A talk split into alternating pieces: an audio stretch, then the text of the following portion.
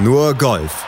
Auf meinsportpodcast.de nur Golf auf mein Sportpodcast.de mit einem doch recht bewegten Golfwochenende. Wir haben eine First-Time-Major-Siegerin auf der LPGA Tour, einen fast sportlich schon totgesagten Sieger auf der PGA Tour und einen Sieger auf der European Tour, der zwar bereits seinen fünften Titel dort feiern konnte auf der Tour, aber trotzdem eine Premiere erlebt. Es war nämlich sein allererster in Europa. Das sind die Zutaten, die wir heute zusammen mixen hier bei Nur Golf auf mein Sportpodcast.de und mitmixen macht natürlich unsere Expertin Desiree Wolf. Hallo Desiree. Hallo Malte, immer in the mix. so muss es sein. In the mix and in contention. Da werden wir noch ein paar Mal drüber sprechen, über Spieler natürlich, die in contention waren und auch Spieler hören, die in contention waren. Starten wir aber erstmal bei der ANA Inspiration in Rancho Mirage in Kalifornien. Major bei den Damen, das zweite Major der ja, etwas merkwürdigen Saison bei dem waren eigentlich nach drei Runden so Brooke Henderson und Nelly Corder diejenigen, von denen alle dachten, ja, die machen bestimmt den Sieg unter sich aus. Dann kam aber Mirim Lee, die Koreanerin, mogelte sich da noch ins Playoff. Ja, Mirim Lee, ähm, es wird so ein bisschen natürlich äh, journalistisch verkürzt und heruntergebrochen auf zwei Bestandteile. Zum einen hat Mirim Lee ein unfassbares kurzes Spiel gezeigt und gerne mal hier und da eingechippt, äh, was sie natürlich dann entsprechend nach vorne katapultiert hat in der Ergebnisliste. Ähm, das ist dann doch eher ungewöhnlich in so einer Finalrunde. Ähm, aber das äh, war tatsächlich zu einer Zeit, wo die anderen beiden, die du schon genannt hast, nämlich Corda und Henderson, ja, die waren da vorne und waren so ein, zwei Schläge vor dem Rest des Feldes und haben eigentlich auch jetzt nicht so direkt äh, Schwäche gezeigt und Miriam Lee hat sich da unauffällig rangerobbt und dann kam noch der, das zweite Moment dazu, äh, was in dem Fall die blaue Wand war. das muss man vielleicht ein bisschen erklären. Ähm, es geht um die 18. Ein Blue Monster mal anders, ja. Äh, genau, an, an, äh, ohne, ohne Zähne, also dem blauen Monster, was nicht das blaue Monster ist, was die Herrentour sonst kennt, äh, leider etwas entmonstert. Ähm, normalerweise sind natürlich an einer 18 hinter dem grünen äh, Tribünen und mhm. Leute drauf. Das ist ja klar. Und dann ist es so. Und wenn man dann gegen die Tribüne ballert, dann kriegt man halt einen Free Drop und ähm, ja, kann das auch für sich nutzen. In dem Fall gab es jetzt ein bisschen, ähm, naja, ähm, erregten Talk äh, nach dem Turnier, weil es eine riesengroße blaue Sponsorentafel gab, nach, also hinter der 18, hinter dem 18. Grün. Und die hat dann letztendlich die Taktik, mit der du diese 18 spielen könntest oder solltest, wenn man sie schwierig gestalten möchte, so ein bisschen zu sehr vereinfacht. Zu sehr jetzt zugunsten von Mirim Lee äh, die nämlich genau das gemacht hat, was diese Wand ermöglicht hat. Die hat nämlich auf diesem Paar 5 den zweiten Schlag einfach aufs Grün geballert mit einem Fünferholz, glaube ich, und äh, in Kauf genommen, dass der drüber geht. Der wäre dann nämlich ins Wasser gegangen, weil du mit einem Vierereisen kriegst du oder hätte sie ihn zumindest nicht ganz aufs Grün gekriegt. Das war so die Auswahlentscheidung bei ihr. Und sie hatte das aber auch schon geübt und sich quasi darauf eingestellt. Man wusste das ja auch vorher und hat dann das Holz drüber rausgehen lassen, an die Tribüne geballert, Free Drop bekommen und sich mit einem Eagle, auch wieder mal ein Chip-In, wie ich schon vorhin erwähnte, dann noch ins Playoff gespielt. Und da waren natürlich die anderen beiden Damen besonders die Korda-Schwester waren dann so ein bisschen äh, irritiert und haben über die Wand dann geschimpft, weil es natürlich viel schwieriger wäre und den anderen vielleicht auch entgegengekommen wäre, ähm, das Ding konventionell anspielen zu müssen und dann wirklich strategisch zu spielen. Aber auf der anderen Seite muss man ganz klar sagen, Miriam Lee hat das genutzt, die anderen mhm. konnten es so nicht nutzen, weil sie einfach ihre Abschläge in dem Moment auch nicht so ideal platziert hatten. Und dann gab es auf einmal einen Playoff und das war dann auch ganz schnell vorbei, nachdem die besagte 18 nochmal gespielt wurde und Miriam Lee die einzige war, die im Birdie spielen konnte. Fertig ja. aus. Das ist dann eben auch Course Management. Man muss mit den Begebenheiten und Gegebenheiten einfach sich arrangieren, damit umgehen. Ja, und im Grunde die Bedingungen so für sich nutzen, dass es am Ende passt. Das ist Golf. Ja, das ist, äh, das ist so der klassische Fall, dass du über so ein Turnier Spielerinnen verfolgst. Nelly Korda hat wirklich unglaublich tolles Golf gezeigt und, und hat auch einen Schwung, den du super gerne anschaust und hat, äh, wie gesagt, eigentlich nicht so wahnsinnig viel falsch gemacht. Und auch Brooke Henderson ist einfach, das, das ist, es war schon eine Wucht, irgendwie den beiden zuzugucken, mhm.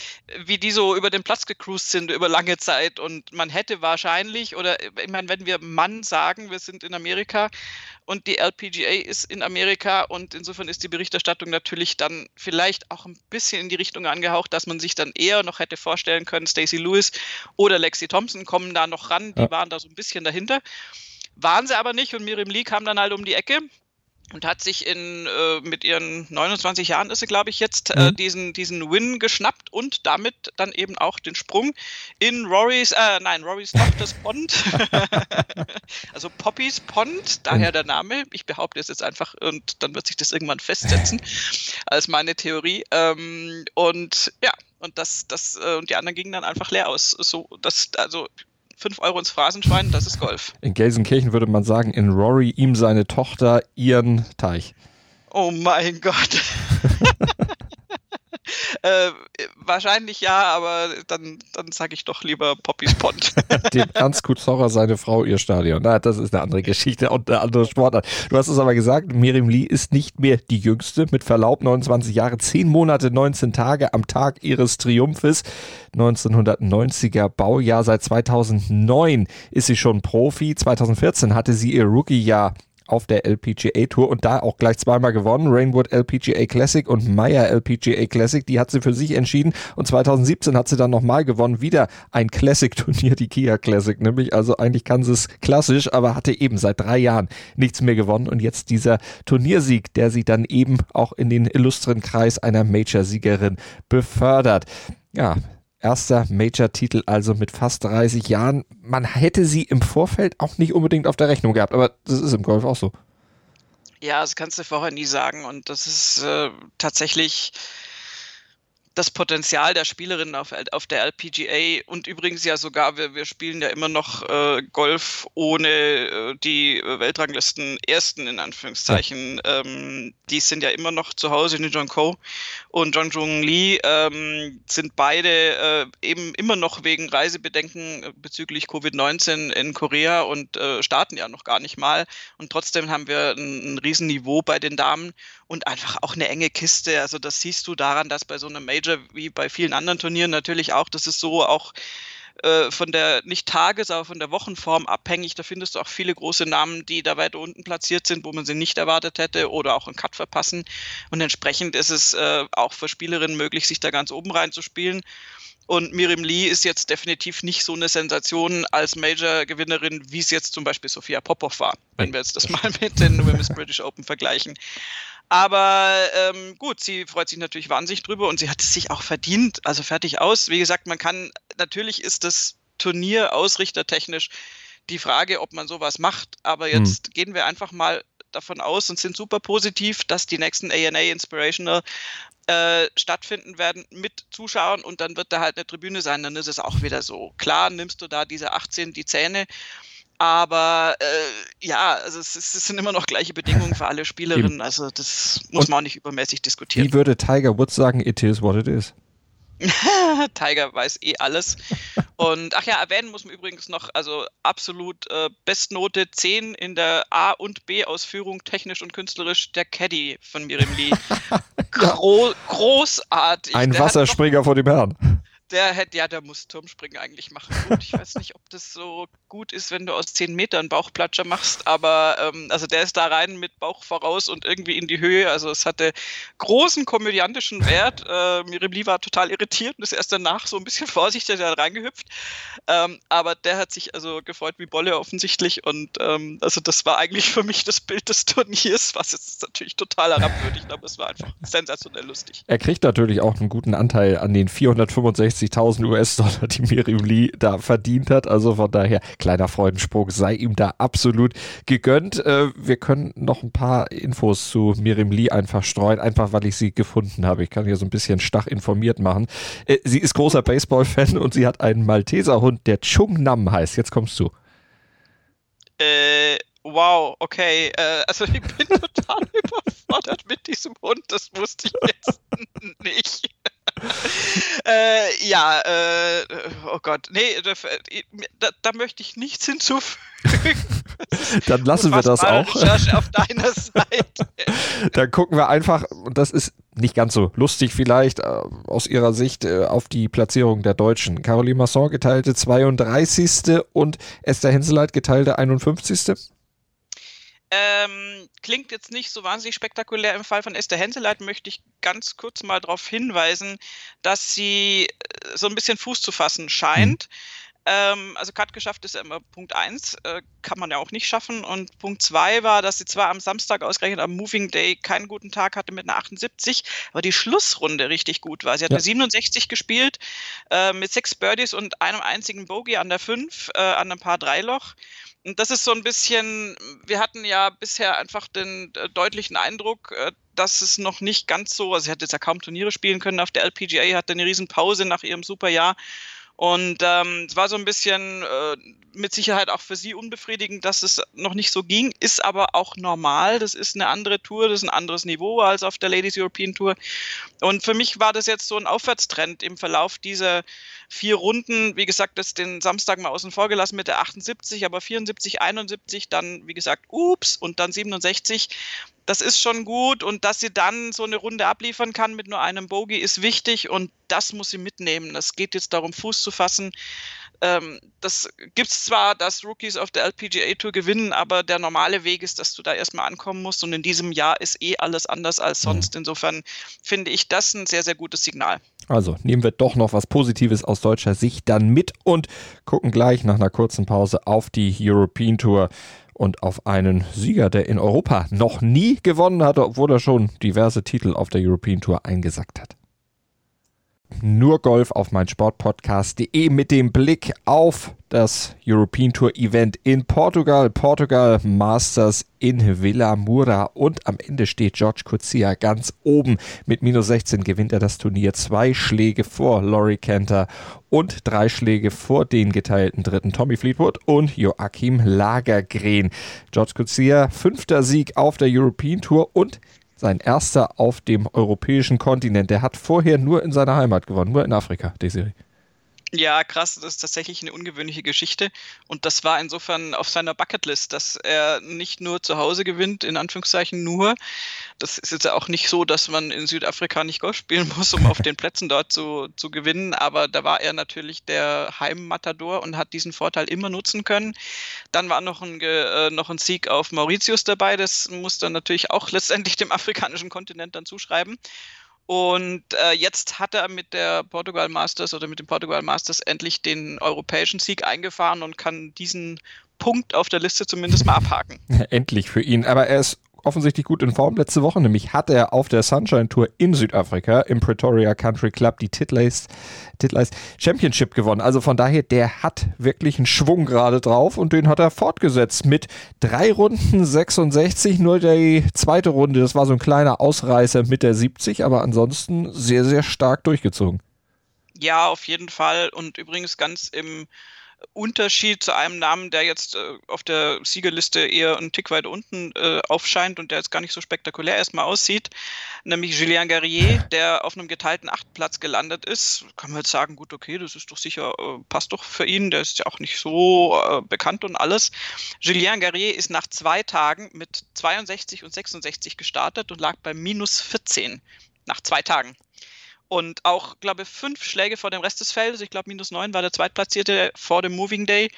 Und hat dann geschafft, das wirklich komplett in Grund und Boden zu spielen. Im negativen Sinn hatte er am Samstag eine birdiefreie Runde mit vier Bogies.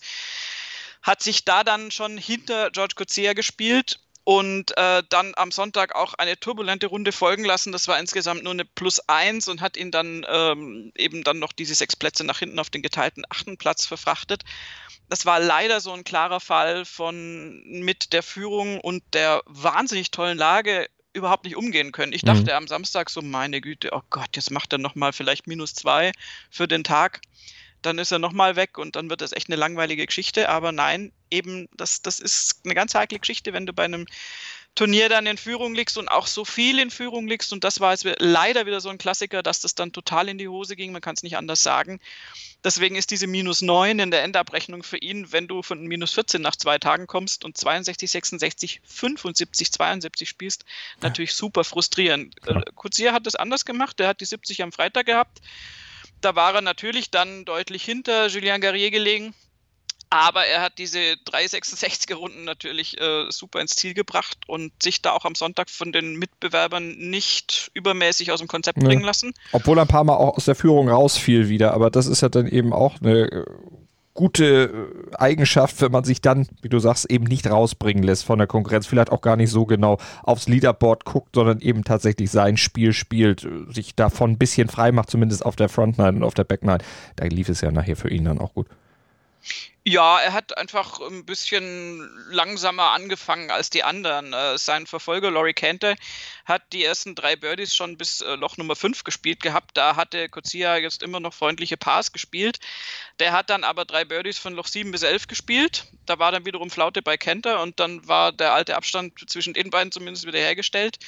Und dann äh, kamen eben bei beiden noch zwei Birdies fast, fast gleichlaufend auf, auf 16 und 17. Und ähm, insofern hatte Kuzia einen etwas langsamen Start in den Sonntag ähm, mit den sechs Pars, die er da erstmal auf den Platz äh, gebracht hat.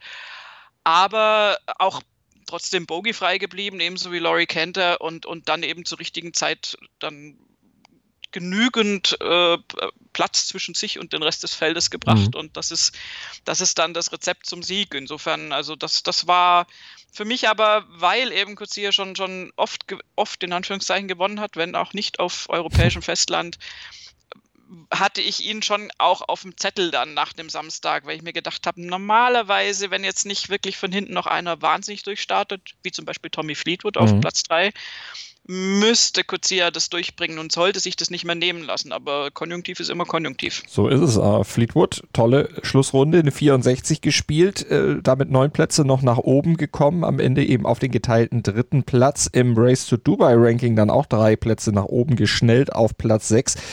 Ist er wieder zurück nach so einem kleinen, rostigen Anfang nach der Corona-Pause? Ja, vor allen Dingen, weil dieses Ergebnis noch nicht mal widerspiegelt, was da alles möglich gewesen wäre. Also der hat schon auch noch ein paar Sachen verschoben äh, im Lauf des Turniers und ähm, also so von außen betrachtet und vielleicht auch von ihm selbst so gesehen unnötig verschoben in Anführungszeichen. Also es war jetzt noch nicht mal der oberbrillante Fleetwood, den wir kennen, weil der müsste jetzt auch äh, qua Rangliste alle anderen da in Grund und Boden spielen. Aber es ist auf jeden Fall ein ganz klares Zeichen, dass er jetzt wieder zu seinem Spiel findet und das ist eine Frage der Zeit, bis er dann hoffentlich auch auf der PGA Tour wieder ganz oben mitspielt. Ähm, da ist er ja alles natürlich jetzt durch diese durchbrochene Saison irgendwie hinfällig geworden, aber da war er ja einer der Kandidaten, der super dringend äh, für einen PGA Tour Sieg eigentlich auf der Liste stand, der ja. das jetzt mal durchziehen sollte. Und dann kam Covid-19 und jetzt ist wieder alles irgendwie anders und durchbröselt, aber Tommy Fleetwood definitiv jetzt in der richtigen Richtung unterwegs und da bin ich gespannt, wie der sich in den nächsten Turnieren präsentiert. Werden wir natürlich beobachten hier bei Nurgolf auf mein Sportpodcast.de. Der muss ja im Grunde jetzt auch wieder rüberfliegen, ne? Ja, ganz genau. Also ich gehe von aus, dass er die US Open spielt. ähm, und da muss er sich jetzt mal beeilen. Ähm, da wird er rüberfliegen und dann, ja, wird man sehen. Also US Open wird eh ein Knaller. Ähm, bedingt schon allein durch den Golfplatz. Das ist so ungefähr jedes Jahr natürlich immer spektakulär. Die suchen sich ja da jetzt nicht die allereinfachste Wiese raus, ganz mhm. land, landläufig äh, dargestellt. Und wir sind auch alle gespannt, was Martin Keimer da macht. Und ähm, also die US Open werden auf jeden Fall ein Tester. Was schade ist, ist, dass Brooks Köpker tatsächlich äh, zurückgezogen hat wegen Verletzungen. Also der hat immer noch Knie und ähm, wird nicht teilnehmen. Wie übrigens auch Scotty Scheffler, dieser sehr, sehr, sehr vielversprechende Rookie, der äh, zurückziehen musste wegen Covid-19. Also wir haben ein paar Ausfälle. Leider haben wir die, aber da gucken wir auch natürlich nochmal gesondert drauf. Ansonsten schauen wir mal auf das, was die Deutschen gemacht haben. In Portugal Marcel Schneider, geteilter 44. Max Schmidt, geteilter 58.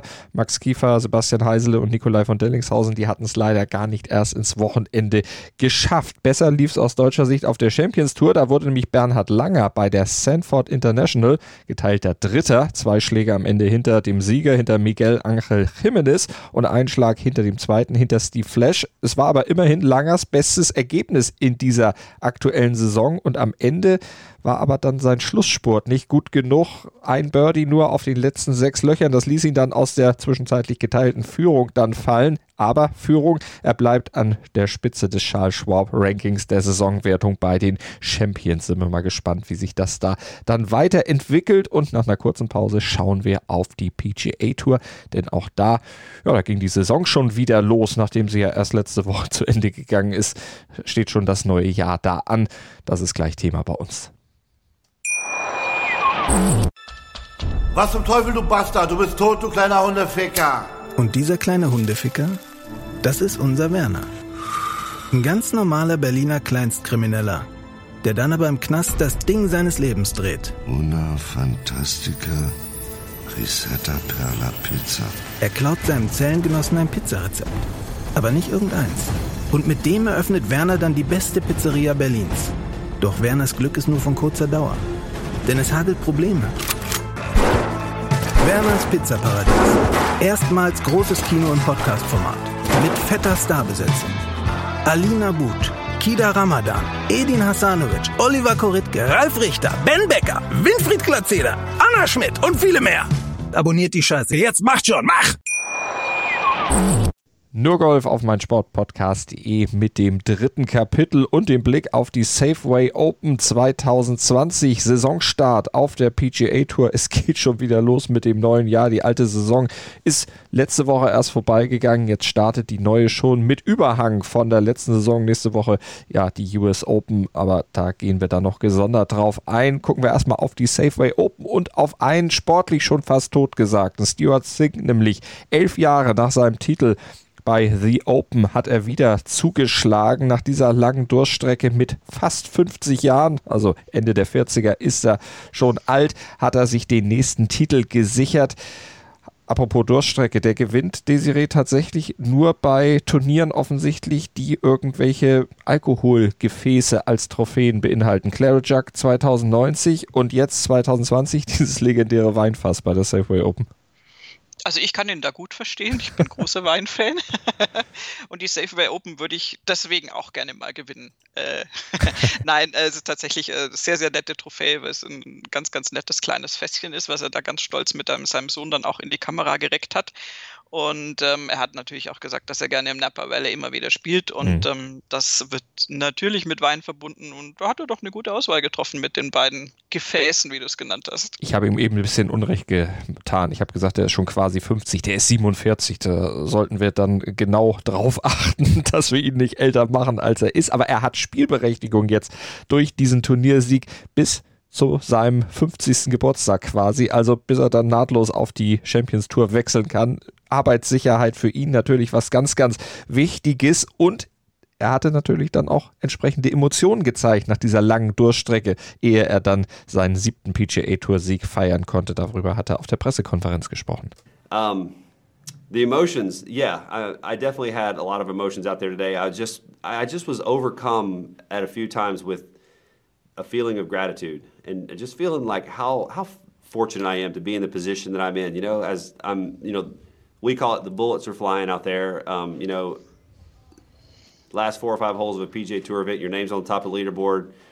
But think about it. I got my son caddying for me. My wife is in uh, almost five year remission now, and she's walking out there just on the side of the ropes. And at 47, I'm able to, um, you know, compete at the highest level, and now not just compete but win. And um, I just I walked over to the side of the ropes after 14 and, and I grabbed Lisa by the arm and I just told her how grateful I was at that moment. You know, I just was feeling this great sense of, of, uh, of, of gratitude. And I always try really hard to keep my heart in the right place when I'm competing. It's just one of my, um, one of my main goals. I, I, want, I want to win, but I don't want winning to be something that I have to do to like fulfill myself. And, um, you know, I have a lot of faith. I, um, follower of Christ. And I just felt an enormous sense of gratitude out there. Also Dankbarkeit dafür, dass er wieder gewonnen hat, aber auch Dankbarkeit, dass er diesen Sieg dann mit seiner Familie verbringen konnte. Der Sohn an der Tasche, die Frau seit 2016 an Krebs erkrankt, jetzt aber kurz vor der Heilung, wenn man so will. Für ihn natürlich ein ganz besonderer Moment, dass beide dann hautnah so dabei waren. Ja, und die haben ihm letztendlich auch geholfen. Reagan auf der Runde, wo er ihn ganz, ganz gut, äh, soll ich sagen, im Griff hatte, ist ein bisschen übergriffig, aber ähm, also wo er, er ist ja kein, kein ausgebildeter Caddy. Er hat, äh, glaube ich, irgendwie dreimal oder so erst als Caddy fungiert und das jetzt also jetzt nicht zu vergleichen mit einem professionellen Caddy, aber er hat genau das gemacht, was sein Vater in dem Moment gebraucht hat. Das Spiel war ja in Shape und das hat sein Sohn ihm auch gesagt.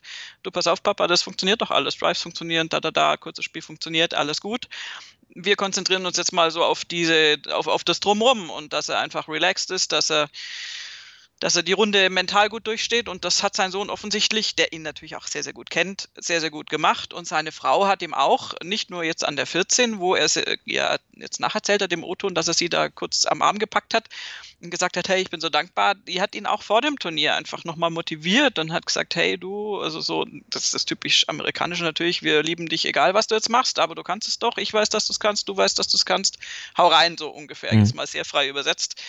Und das äh, hat ihm sicher Auftrieb gegeben, weil du natürlich auch, äh, das ist völlig klar, wenn deine Frau mit dem Krebs kämpft und ähm, auch, auch bei ihm selbst ist übrigens im, im Gesicht auch was weggemacht worden, auch so was äh, Krebsähnliches und so. Also da waren es einfach viele Rückschläge dabei, der letzte Sieg schon ewig lang her. Da denkst du dann schon drüber nach, wieso klappt denn das nicht mehr? Und dann ist sowas unglaublich wichtig. Absolut und deshalb eben auch die Emotionen zu verstehen. Er hatte sich ja dann auch nicht nur wegen seiner eigenen OP, sondern auch eben wegen der Krankheit seiner Frau 2016 zeitweilig mal ein bisschen zurückgezogen von der PGA Tour, weniger Golf natürlich gespielt, um sich um die Familie zu kümmern. Das erklärt dann selbstverständlich auch so diese Durststrecke, die er dann eben siegtechnisch dann zu überstehen hatte. Jetzt ist er aber mit 47 Jahren, drei Monaten und 23 Tagen, jetzt habe ich nochmal genau nachgezählt, im 596. Start auf der PGA Tour dann doch zu seinem siebten Sieg gekommen und er wurde auf der Pressekonferenz gefragt, hast du jetzt das beste Golf äh, deiner Karriere gespielt? Uh, there's no question about that. I've, I've played some good golf over the years. Um, it's been a while since I really played well for, for four rounds, and even here, you know, the, the second round I I was not exactly you know outstanding, but I really played great over the weekend. Um, I was clear headed and calm, and uh, that's an area where I kind of have struggled over the years. And so um, I think having Reagan on the bag, and um, I saw James Seekman, my coach, earlier this week, who helped me out a lot in that area too. And I just, um, you know, I had a lot of good uh, sort of vibes, and it was, uh, it felt like it was, it was uh, it just felt like the right place for me to be up near the top of the leaderboard. And then when it came time for me to kind of wrestle the bull to the ground, you know, um, we were able to keep our composure, me and Reagan both, and and um, at least it looked like it on the outside, and and get the job done. Hat er tatsächlich dann über die Bühne gekriegt. Er hat diesen Wohlfühlfaktor dann eben nochmal erwähnt, auch mit dem Trainer eben dann nochmal zu arbeiten an den Dingen, die eben wichtig sind und das Ganze vor allem in Ruhe einfach zu machen. Ja, und er hat auch seit, seit Jahren nicht mehr so wirklich jetzt so direkt äh, am, am mentalen Aspekt des Spiels gearbeitet. Das hat er auch zusätzlich dann noch erzählt und ähm, hat da auch äh, offensichtlich eine Person gefunden, mit der er das machen kann und äh, die ihm da auch die richtigen Impulse gibt. Und das ist für einen Golfspieler eh immer wichtig. Lustig sind die Terminologien, die er verwendet. Ne? Also vorhin im Kugelhagel jetzt den, den Bullen niederringen, da sind wir schon ganz deutlich in Amerika. Ich glaube nicht, dass irgendwie ein europäischer Spieler diese, diese äh, Terminologie benutzen würde. Ist ganz lustig. Aber ähm, ja, Sync hat natürlich grundsätzlich sowieso das Potenzial. Das, das war auch über die Jahre immer klar und das war der Klassiker, dass, dass er immer wieder auch aufgeblitzt ist. Ich meine, Stuart Zink war nicht ganz komplett weg vom Fenster. Er ja. hat nur einfach äh, nie diese vier Tage dann am Stück auch hingekriegt. Und ähm, das jetzt mit praktisch mit einer guten Vorbereitung, mit einem guten Trainer, mit mentaler Vorbereitung, mit der Familie um sich rum, ist wohl das Paket, was er gebraucht hat, um diesen Sieg jetzt einzufahren wenn wir bei Statistiken sind, es war seine hundertste oder seine hundertste Top Ten Platzierung und in diesem hundertsten Turnier, wo er in den Top Ten landet, hat er dann eben auch gewonnen. Da ist er der erste Spieler seit Matt Kutscher, dem ist das 2019 bei der Sony Open auf Hawaii dann auch gelungen, im hundertsten Turnier dann tatsächlich das Turnier dann auch zu gewinnen. Das ist dann, oder wieder ein Top Ten Finish zu haben, das ist dann auch schon, ja, auch eine bemerkenswerte Zahl auf jeden Fall wir haben sein Alter angesprochen, wir haben seine Erfolge angesprochen und da schloss sich dann auf der Pressekonferenz auch die Frage an, wie ist denn das eigentlich, wenn man in Contention ist und eben schon erfahren ist und aber es lange eben nicht mehr erlebt hat, dieses Gefühl. Ist das vielleicht wie Fahrradfahren? Well, as far as riding a bike, heck no, it didn't feel just like riding a bike. It never has. That's my seventh win and not one of them has felt the same. Um, The only one I felt really calm and really collected and never really lost my composure was the biggest one I've ever won, and that was the Open Championship. But today I was losing my stuff everywhere. And um, that's just part of the deal, you know? I mean, I think if you go out there thinking you're not going to lose it, then you're wrong and you're going to be shocked. And so um, I was prepared to lose it. And I mean, for crying out loud, I left a five foot putt short on the 17th hole that I needed to make. And you know, that's uh, that's not like what a champion does, but a champion does get back up off the off the mat when he gets knocked down. And I got knocked down a little bit there, and I went and played the 18th hole, the best I've played it in my whole life. And uh, so that, as far as uh, is it like riding a bike? No, it's not like riding a bike. Also eine kurze Frage, ausführlich beantwortet. Ja, aber ähm, ist, ist auch tatsächlich, äh, kann ich mir auch vorstellen, dass sich das immer anders anfühlt. Und mhm. um den Bogen nochmal zur European Tour zu schlagen, der arme Julien Garrier möge mir verzeihen, dass ich ihn jetzt schon wieder da reinzerre, aber das ist ja genau das, dass du darauf gefasst bist, dass es in der Runde eben nicht so läuft und dich davon dann wieder erholst. Das ist ihm zum Beispiel nicht gelungen. Er konnte da das nicht mehr zusammenhalten und ist da dann quasi abgestürzt über zwei Tage. Ähm, Stuart Zink hat das jetzt sehr anschaulich und auch quasi dramatisch beschrieben, dass die 17 nicht so lief, er aber an der 18 dann einfach äh, super gespielt hat. Und das ist, das ist auch genau das, was ein Champion dann ausmacht. Und das ist aber auch das Schwierigste. Ähm, kann ja jeder auch nachvollziehen. Da brauchst du überhaupt kein Golfpro zu sein. Ähm, diese, dieses Rückschläge wegstecken und, und, und ähm, und, und, und sich, sich nicht so sehr praktisch von dem Vergangenen beeinträchtigen zu lassen. Das ist im Sport so wahnsinnig wichtig. Ich habe jetzt einen ganz anderen Beruf, aber mein Professor hat mir auch mal gesagt, das ist wie Eiskunstlaufen. Wenn es dich, dich hinhaut, dann stehst du auf und lächelst und, und fährst weiter so ungefähr. und äh, das ist eine Analogie, die im Golfen ganz wunderbar auch passt. Ja. Und ähm, insofern ist das, äh, das, das ist da gefragt, dass du immer nach vorne schaust und dass du jederzeit einfach wegstecken und wieder neu einstellen kannst. Und das ist Sync offensichtlich jetzt gelungen. Und jetzt steht er auch an der Spitze des FedEx Cups. Gut, nach dem ersten Turnier ist das jetzt nicht besonders bemerkenswert eigentlich, aber auch das eine Frage auf der Pressekonferenz gewesen, die Frage nach einem möglichen Wire-to-Wire.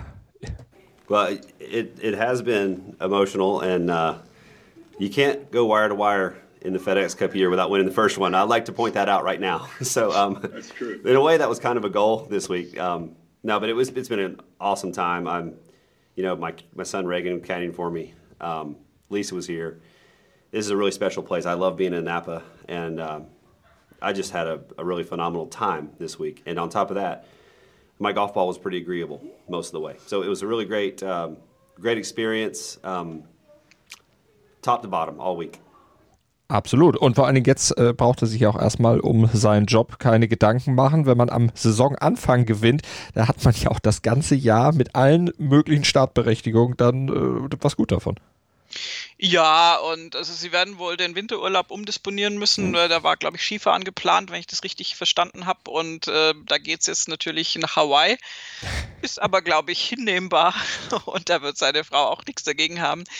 Ähm, ja, also meinte Stuart Zink natürlich scherzhaft mit dem äh, Wire-to-Wire FedEx Cup. Das, das wäre es tatsächlich mal, aber es ist, äh, glaube ich, tatsächlich, also ich würde mich jetzt mal aus dem Fenster lehnen und sagen, die wenigsten FedEx Cup Champions haben überhaupt jemals die ersten normalen Turniere im FedEx Cup gespielt, weil die ja immer direkt nach den Playoffs sind. Da machen die alle Pause.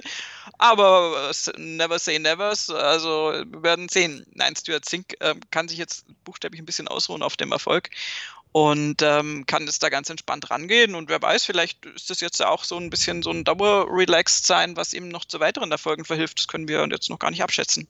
Das stimmt. Lass uns noch ein paar andere Namen gucken. Phil Mickelson zum Beispiel, geteilter 44. geworden. Das ist jetzt nicht, wo man unbedingt groß drüber berichten muss, aber wir haben ja eine US Open vor der Tür. Wir haben Phil Mickelson, der eben dieses Turnier noch nie gewonnen hat. Das ist ja so sein heiliger Gral, dem er irgendwie hinterherjagt. Und dem jagt er aktuell mit einer sehr guten bogiefreien Strecke hinterher. 48 Löcher in Folge ohne Bogie. Ähm, er war aber trotzdem nicht zufrieden, hat trotzdem rumgemeckert, dass es trotzdem, trotz dieser Zahl, das schlechteste Golf seit drei Monaten war, was er gespielt hat. Ja, damit hat er sich auf die Schlussrunde bezogen, weil da ging das leider dahin mit der äh, ohne Bogey-Herrlichkeit. Das war so ein bisschen schade. Da hat er drei Löcher von sieben bis neun, wo er dann äh, Bogey, Double Bogey, Bogey gespielt hat. Und äh, insofern äh, bezieht er sich sicher darauf und vor allen Dingen darauf, dass er massive Probleme mit seinen Drives hat. Und ähm, das ist natürlich keine gute Voraussetzung, wenn du dann in der Folgewoche zum Winged Foot fährst und da mit den Besten der Welt konfrontiert bist. Ähm, dazu kommt bei den US Open ja immer diese besondere Drucksituation. Äh, schafft er den Career Grand Slam jetzt mit 50 Jahren? Das wäre eine Sensation, wenn er das schaffen würde ich sage jetzt mal so, ganz oben auf meiner Siegerliste oder auf meiner Wettliste ist er nicht, was ihn schon mal äh, riesengroße Chancen einräumt, ja unglaublich schlecht im Tippen bin. Aber ähm, also da muss er, also ich würde ihm tatsächlich äh, da unterstellen, dass er jetzt an seinen Drives noch arbeitet und versucht, das wirklich gut auf die Bahn zu bringen, weil das macht halt alles, die, die ganzen Folgeschläge unglaublich schwierig, wenn das nicht funktioniert. Sind wir mal gespannt, was er dann in Winged Foot dann ableisten wird. Äh, Hast du sonst noch etwas, was dir bei diesem Turnier unter den Nägeln brennt, was du unbedingt loswerden möchtest?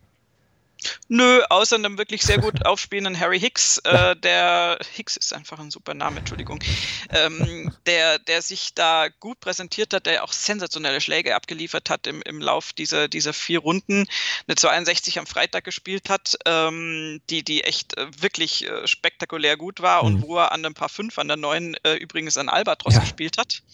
Also das war, war, äh, war schon der Hammer. Das ist ja so ein etwas gemütlicherer Typ, so von, von der Optik her. Ähm, aber der zeigt in letzter Zeit immer wieder, dass der richtig gutes Golf spielen kann. Also, dass der und auch der geteilte drittplatzierte Doc Redman, der eine super Schlussrunde hatte, mit einer 62 sich dann noch vorne gespielt hat, also früh weit vorne lag und im Clubhaus war. Das sind so die Namen, die gerade im Moment immer wieder so da vorne rumschwirren und äh, definitiv auf sich aufmerksam machen ansonsten gibt es jetzt da, ich meine, das Feld, wir hatten es ja schon leicht angedeutet, da fehlen natürlich die ganz, ganz großen Namen, praktisch alle, die da die Playoffs gespielt haben oder viele davon sind jetzt natürlich nicht am Start. Und insofern ist das jetzt äh, auch nur, wie soll ich sagen, also hat null Aussagekraft für die US Open, weil da quasi andere Leute spielen werden, also zusätzlich noch. Aber es war jetzt der, der so wichtige Saisonstart für, für den Rest des Feldes und du musst natürlich den Spielern, die gerade jetzt auch im Laufe der FedEx Cup Playoff Wochen ja jetzt zunehmend dann rausgenommen werden, wenn das Feld ausgedünnt wird auf bis zu 30 Spieler runter nur, ähm, denen musst du natürlich auch wirklich die, äh, die Stunde geben, wo die dann mal wieder starten dürfen. Und äh, insofern, das haben die dann entsprechend jetzt auch genutzt. Und ähm, da können wir gespannt sein, wie die Saison all allgemein verläuft. Deutsche Spieler waren ja eh nicht am Start. Insofern, ähm, ja, ich bin jetzt ehrlich gesagt sowieso schon, schon seit, seit mindestens der Sekunde nach diesem Turnier gespannt auf die US Open und bin da äh, ganz, ganz, ganz, ganz, ganz äh, freudig in Erwartungen, wie das laufen wird, weil das natürlich jetzt wirklich wieder ein Major ist, ein Knaller ist und super aufregend werden wird auf diesem Geläuf, sprich Winged Foot ähm, im New York. Da werden wir viel Spaß haben. Haben wir natürlich alles im Blick hier bei Nurgolf auf meinsportpodcast.de. Das war's für diese Woche. Vielen Dank für euer Interesse. Bleibt uns gewogen, abonniert uns mit dem Podcatcher eurer Wahl, schreibt uns Rezensionen bei iTunes, gebt uns Sterne, würden wir uns sehr drüber freuen. natürlich auch dann freuen wir uns, wenn ihr wieder einschaltet beim nächsten Mal. Danke an euch und danke an dich, Desiree. Sehr gerne. Ich habe mich natürlich schockverliebt, weil die war wirklich ganz, ganz klein. So begann die Mensch-Hund-Beziehung zwischen Christina und Tierschutzhund Frieda. Und wie es danach, nach dem ersten Moment der Verliebtheit, so weiterging und welche Klippen es danach zu umschiffen galt, das hört ihr in der neuen Ausgabe von Iswas Dog, dem Podcast für harmonische Mensch-Hund-Beziehungen. Iswas Dog? Mit Malte Asmus. Überall, wo es Podcasts gibt.